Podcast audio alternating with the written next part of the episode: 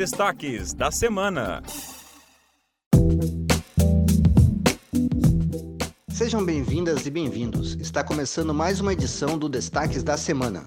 Aqui você ouve um resumo da semana dos fatos noticiados pelo Ministério Público de Santa Catarina. Eu sou Tuana Raimondi. E eu sou Alexandre Save.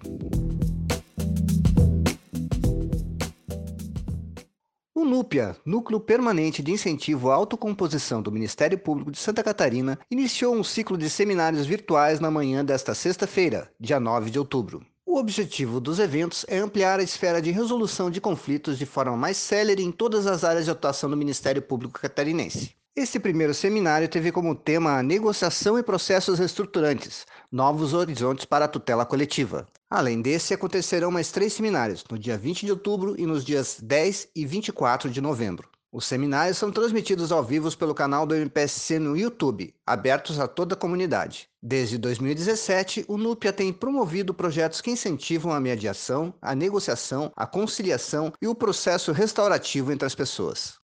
Na terça-feira, dia 6 de outubro, o GAECO deflagrou a Operação Ordem Urbana, no litoral sul de Santa Catarina, e cumpriu 22 mandados de busca e apreensão e 7 mandados de prisão temporária em Garopaba e em Bituba. A Operação Ordem Pública é consequência de investigação da primeira Promotoria de Justiça da comarca de Garopaba que tem como objetivo apurar a prática de crimes contra a administração pública em relação com o parcelamento do solo. Os mandados foram expedidos pela Vara Única da Comarca de Garopaba. O GAECO é uma força-tarefa composta pelo Ministério Público de Santa Catarina, pelas Polícias Militar, Civil e Rodoviária Federal e pela Secretaria Estadual da Fazenda.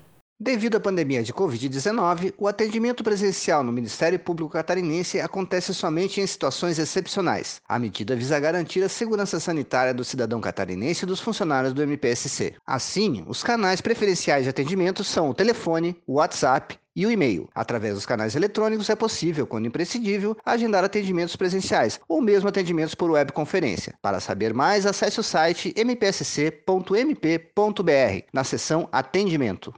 A Justiça de Ascurra condenou um homem a mais de 46 anos de prisão por estupro de duas enteadas, uma de 12 e a outra de 10 anos de idade. De acordo com a denúncia do Ministério Público, os crimes de estupro ocorreram ao longo de dois anos, 2018 e 2019, e para garantir o silêncio das vítimas, o padrasto dizia que mataria elas e a mãe. O promotor de justiça de Ascurra, Victor Abra Siqueira, que fez a denúncia, recorreu da sentença ao Tribunal de Justiça no dia 6 de outubro, pedindo a revisão da pena para que o cálculo do tempo de prisão seja maior. O MP catarinense lançou uma cartilha de proteção e bem-estar animal para celebrar o Dia Mundial dos Animais, comemorado dia 4 de outubro. A cartilha de proteção e bem-estar animal foi criada pelo Grupo Especial de Defesa dos Direitos dos Animais, o GEDA, do Ministério Público de Santa Catarina, e tem o objetivo de reforçar a importância da conscientização sobre o direito dos animais. A cartilha é voltada a toda a população, reunindo e organizando, em uma linguagem simples e acessível, várias informações sobre o bem-estar animal. A cartilha está disponível para download no portal do MPSC. Prefeitura de Xanxerê acatou recomendação do Ministério Público de Santa Catarina e criará mecanismos de combate ao assédio sexual. De acordo com a promotora Ana Cristina Boni, os mecanismos recomendados buscam evitar que as vítimas desenvolvam sentimentos como culpa, vergonha, medo ou tenham a saúde físico-psíquica comprometida. A recomendação foi feita pela Terceira Promotoria de Justiça de Xanxerê, ao apurar, em inquérito civil, denúncia de assédio sexual no Poder Executivo Municipal. E o município de Xanxerê já deu o primeiro passo, designando a Comissão Interna de Igualdade de Gênero, que tem como compromisso desenvolver programas e procedimentos a fim de eliminar o assédio sexual e as outras formas de violência contra a mulher no âmbito do serviço público municipal. Além disso, deverão ser desenvolvidas medidas educativas para conscientizar servidores públicos referente à igualdade de gênero e também elaborado material explicativo para ser distribuído entre os servidores públicos.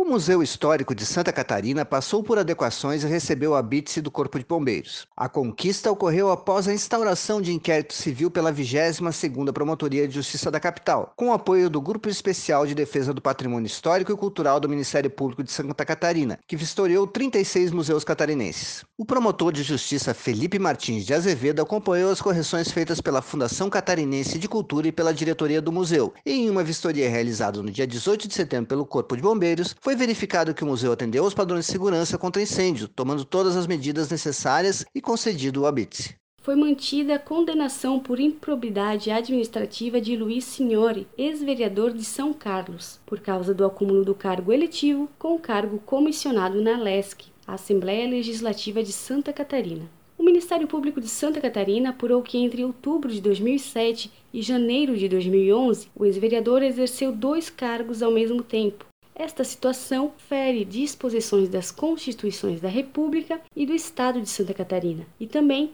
da Lei Orgânica do município de São Carlos. A ação foi julgada procedente em primeiro grau, sendo considerada a prática de ato de improbidade administrativa com enriquecimento ilícito e prejuízo ao erário. No entanto, ao julgar o recurso do ex-vereador, o Tribunal de Justiça do Estado considerou não ter havido enriquecimento ilícito. Assim, a condenação foi mantida, mas a pena foi readequada em segundo grau para a suspensão dos direitos políticos por cinco anos e o ressarcimento de cerca de 47 mil reais para a Alesc.